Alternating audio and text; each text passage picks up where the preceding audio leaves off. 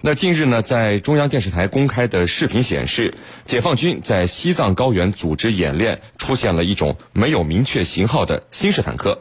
同时呢，这款坦克在网络上也密集出现了进行机动拉练的照片。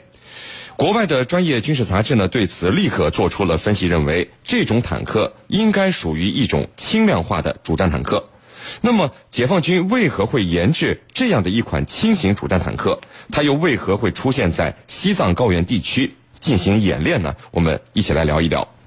袁教授，嗯，实际上这款这个咱们中国新式的轻型坦克并不是首次亮相啊，在这个去年呢，就有一批交付解放军陆军某部的这款坦克在运输的途中被曝光过。我记得我们的节目里好像也和大家聊过。那么，但是不同于之前出现在这个广西。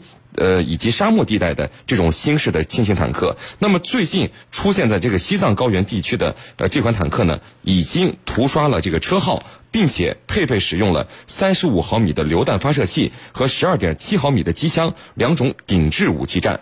那么袁教授，我们就从这个刷上车号以及这个顶置的呃武器的配备这两个方面，我们能看到的东西，您能不能来分析一下它的使用情况呢？好的，那么我也看到了这个报道，并且在网上搜索了不同报道给这个坦克的配图。那么目前来看呢，主要总体上来讲有两种配图，一种呢是在呃您说的沙漠地带的野外行进过程中，呃一个没有裙带板的轻坦。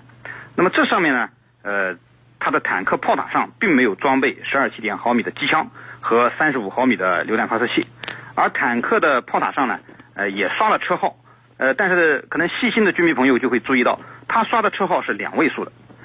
呃，另一个这个貌似电视画面的截屏，呃，坦克上有十二点七毫米的机枪和三十五毫米的榴弹发射器。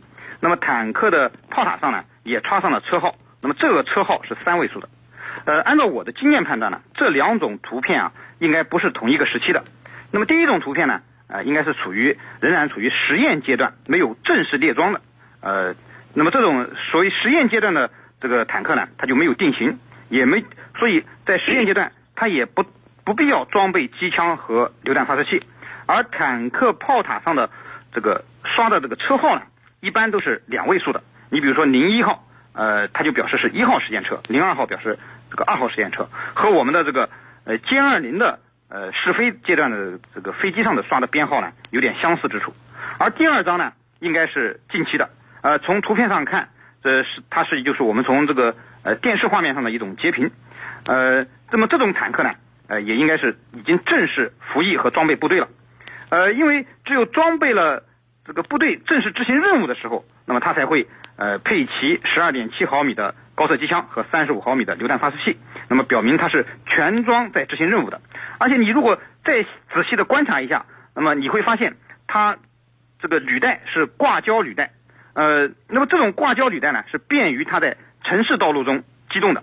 呃，如果是实验车辆，那么肯定不会用使用挂胶履带在城市道路上机动，而是采用大平板车运到这个实验场。呃，此外呢，还有一点可以证明，就是它这种三位数的车号，呃，只有正式装备部队的战车才会刷上这种三位数的车号。是你。嗯，好的。那么程教授。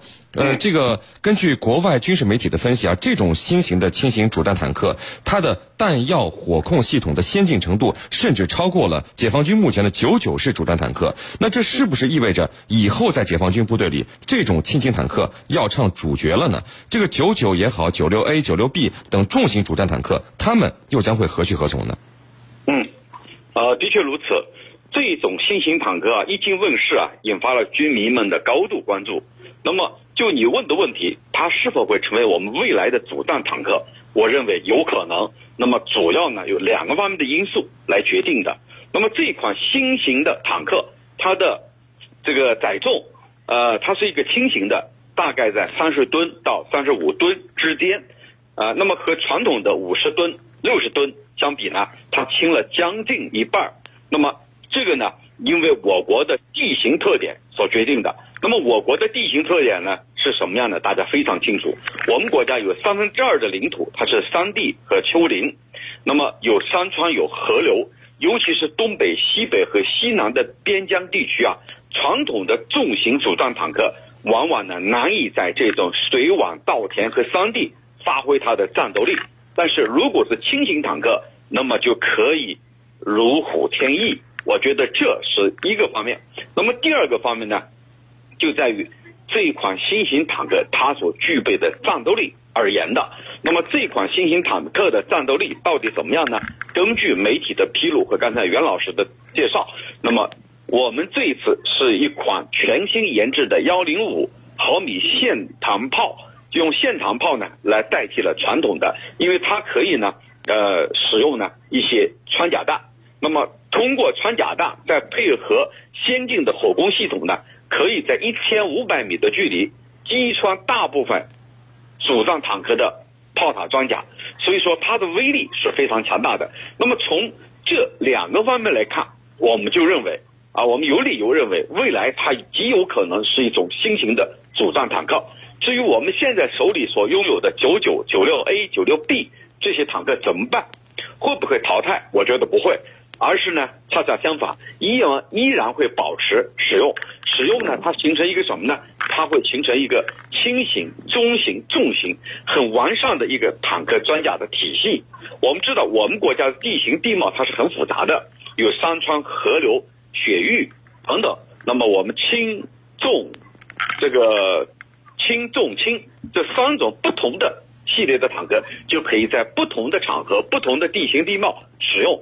形成一个坦克体系使用体系，我觉得未来会形成这样的体系，而不会说就此把它淘汰掉了。这是我国的地形地貌等方面因素决定的。主持人，嗯，好的。那么袁教授，我们看到国外媒体认为这款坦克的出现，最关心它的其实要数印度了，因为它的性能对于印度军队已经装备的主力坦克实现了大部分技术指标甚至全面的碾压。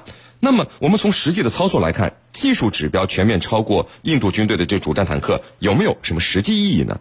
好的，那么这款坦克它的技术指标全面碾压了印度的坦克呢？呃，最重要的意义实际上在于它是增强了我军高寒山地的作战能力。呃，那么大家都知道，中印中印边边境啊的主要是高寒山地。你像这个我们现在的主战坦克九九式、九六 A，那么这样的重型和中型坦克。实际上都不适合在这地域这一地域的这种作战环境中作战。刚才陈教授也给大家分析了。呃，那么你像我们老旧的这种六二式轻型坦克，虽然说它的体型较小，呃，比较适应这样的地形，但是它的火力、机动力和防护力啊，哎，那么在现代战争中啊都是成问题的。呃，而且且不说这一点，那么它的装甲很薄，很容易被击穿。呃，就单就这个高寒山地的气候而言。这种六二式轻型坦克，它的发动机能否长时间的在这样高严寒的条件下工作？啊，就是这个呃温度极低、气压极低的这种情况下，呃能否长时间的正常工作，实际上都成问题。那么我们看到这种新型的这个轻型坦克，显然就是为了着力解决这种新式的九九九六太大、机动性较差，而六二又太弱，无法适应这种现代的高寒山地战争的呃这个问题而而研制的。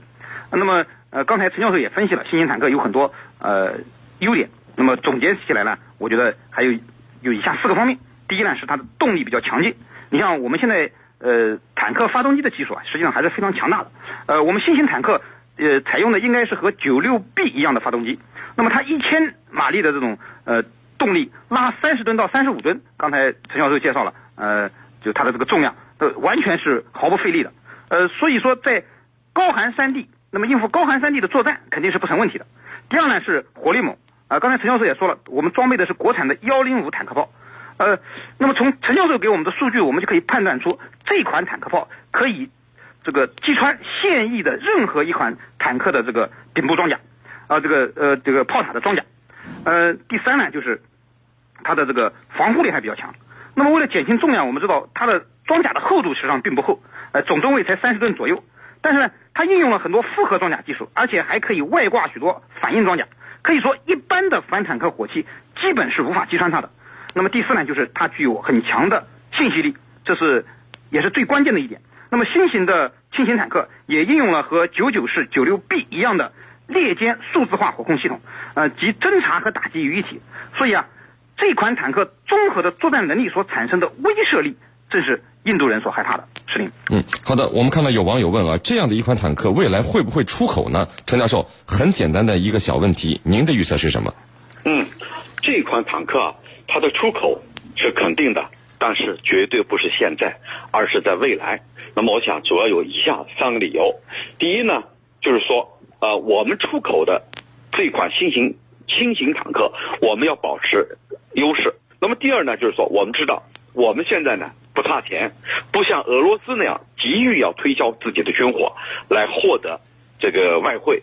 那么我们不存在这样的情况，所以呢不急于去出口，但是是在未来。那么第三个原因就是我们作为一个正在崛起的大国。包括我们作为一个军事大国，我们要施展自自己的影影响力。